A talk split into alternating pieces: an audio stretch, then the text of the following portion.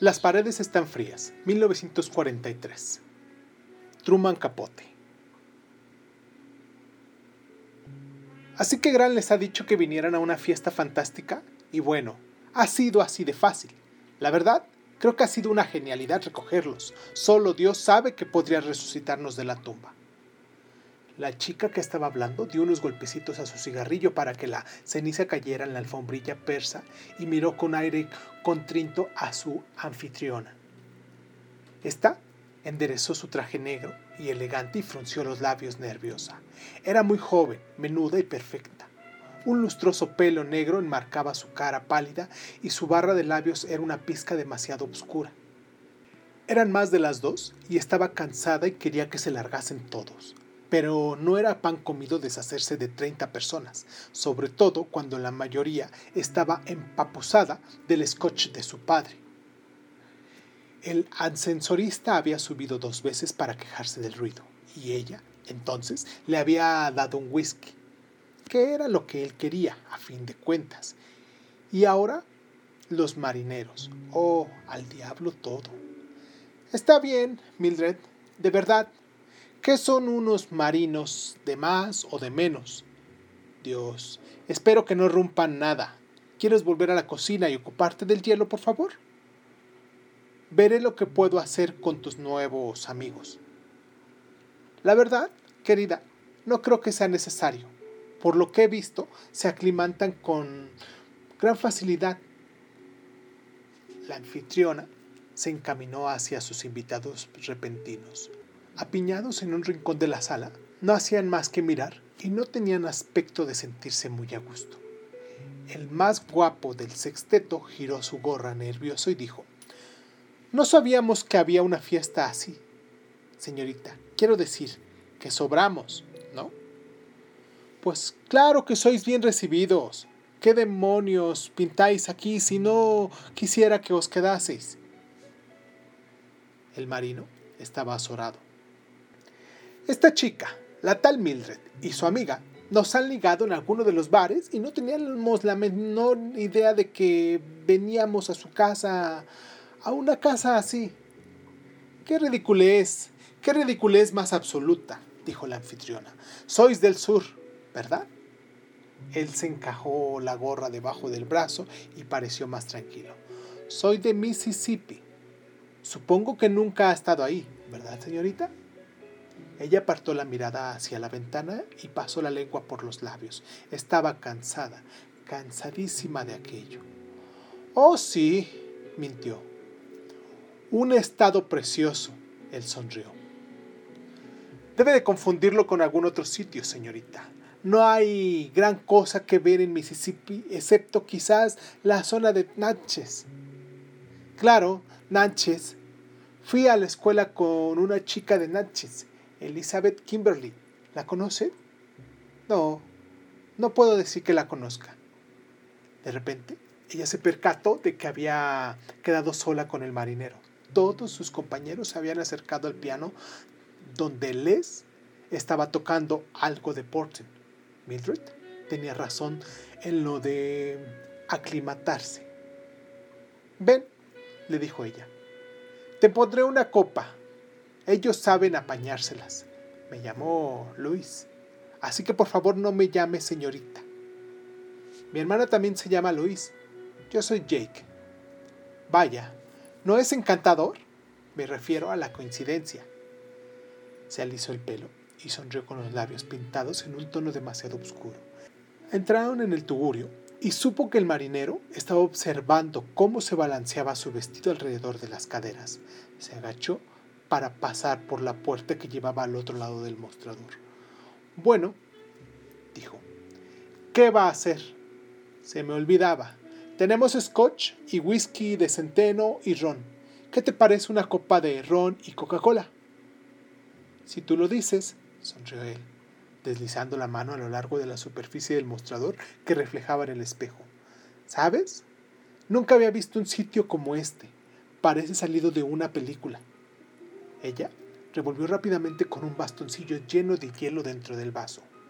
Si quieres, te lo enseño entero por 40 centavos. Es bastante grande, para hacer un apartamento, me refiero. Tenemos una casa de campo que es mucho, mucho más grande. No sonó bien, era demasiado altanero. Se volvió y repuso en su hueco la botella de ron. Veía en el espejo que él la miraba, a ella o quizás a través de ella. ¿Qué edad tienes? preguntó él. Ella tuvo que pensarlo un minuto, pensarlo de verdad. Mentía tan continuamente sobre esa edad que a veces ella misma olvidaba la verdadera. ¿En qué cambiaban las cosas que él supiera o no su edad? Así que se la dijo. 16. ¿Y nunca te han besado? Ella se rió, no del tópico, sino de su propia respuesta. O sea, violado.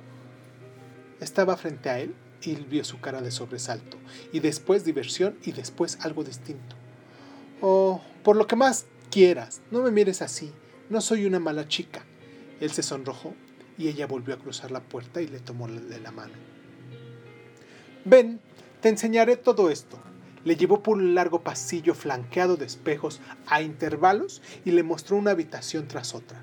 Él admiró las alfombras mullidas de color pastel y la discreta mezcla de mobiliario modernista con muebles de la época. Esta es mi habitación, dijo ella, manteniendo la puerta abierta para que él la viera. No mires el desorden, no todo lo he hecho yo. Casi todas las chicas se han arreglado aquí. Para él no había nada fuera de su sitio. La habitación estaba en perfecto orden.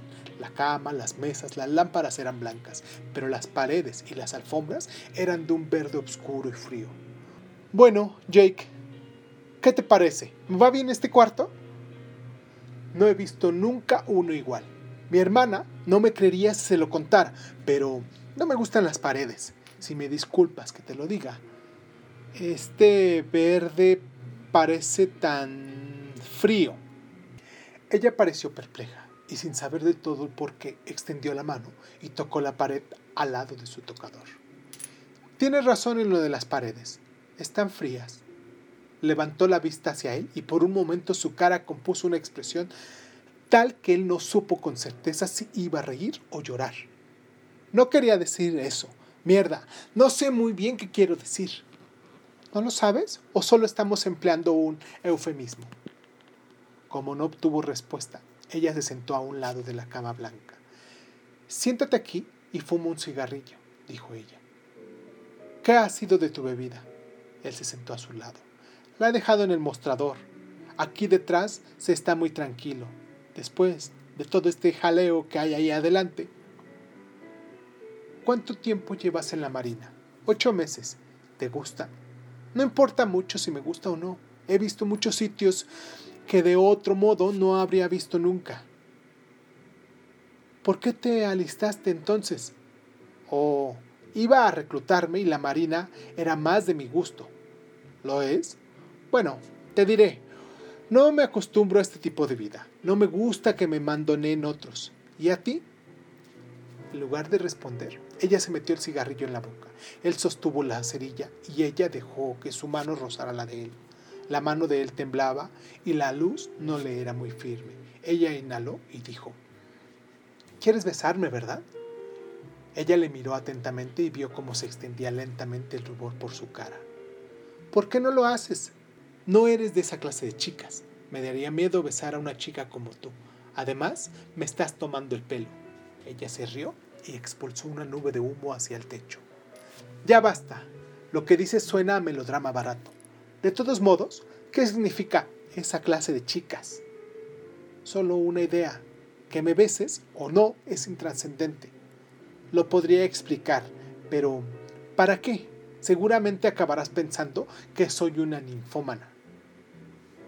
Ni siquiera sé lo que es eso. Mierda, a eso me refiero. Eres un hombre, un hombre de verdad, y yo estoy harta de chicos afeminados y débiles como Les.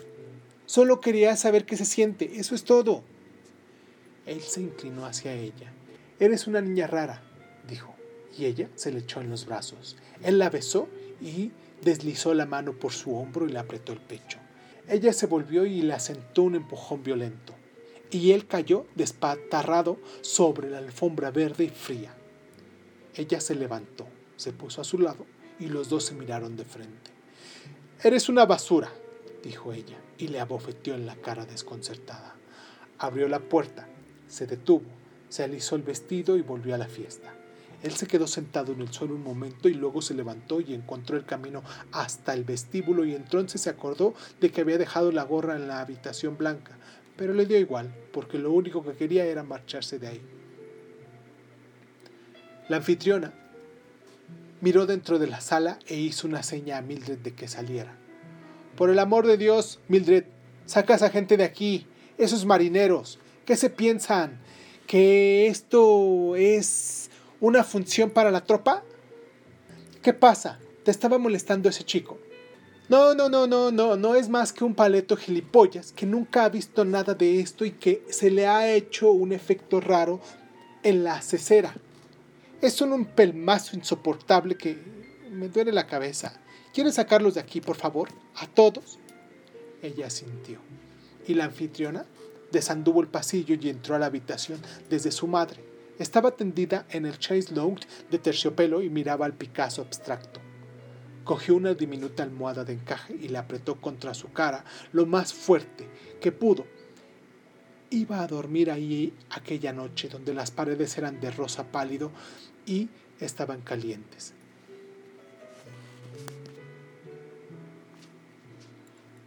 Traducción de Jaime Zulaika. Las paredes están frías. 1943. De Truman Capote. Si te gustó lo que acabas de escuchar, puedes seguirme en mis redes sociales. Puedes darle me gusta en donde estás escuchando en este momento. Puedes suscribirte también. Y pues nada, espero que te encuentres muy bien pasando esta cuarentena que, que todos llevamos. Y te mando un abrazo donde quiera que estés, un abrazo muy grande, un abrazo virtual, espiritual y muy efectivo, muy fuerte para salir adelante y un beso. Muchísimas gracias por escucharme. Esto es Crónica Lunares. En la sección de todos los cuentos, yo soy Irving Sun. Muchísimas gracias por estar.